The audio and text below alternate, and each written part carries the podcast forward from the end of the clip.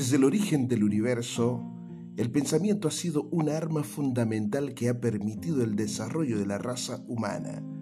Sin embargo, a través del transcurso de la historia de la raza humana, se convirtió en el pecado capital para aquellos que decidían pensar libremente.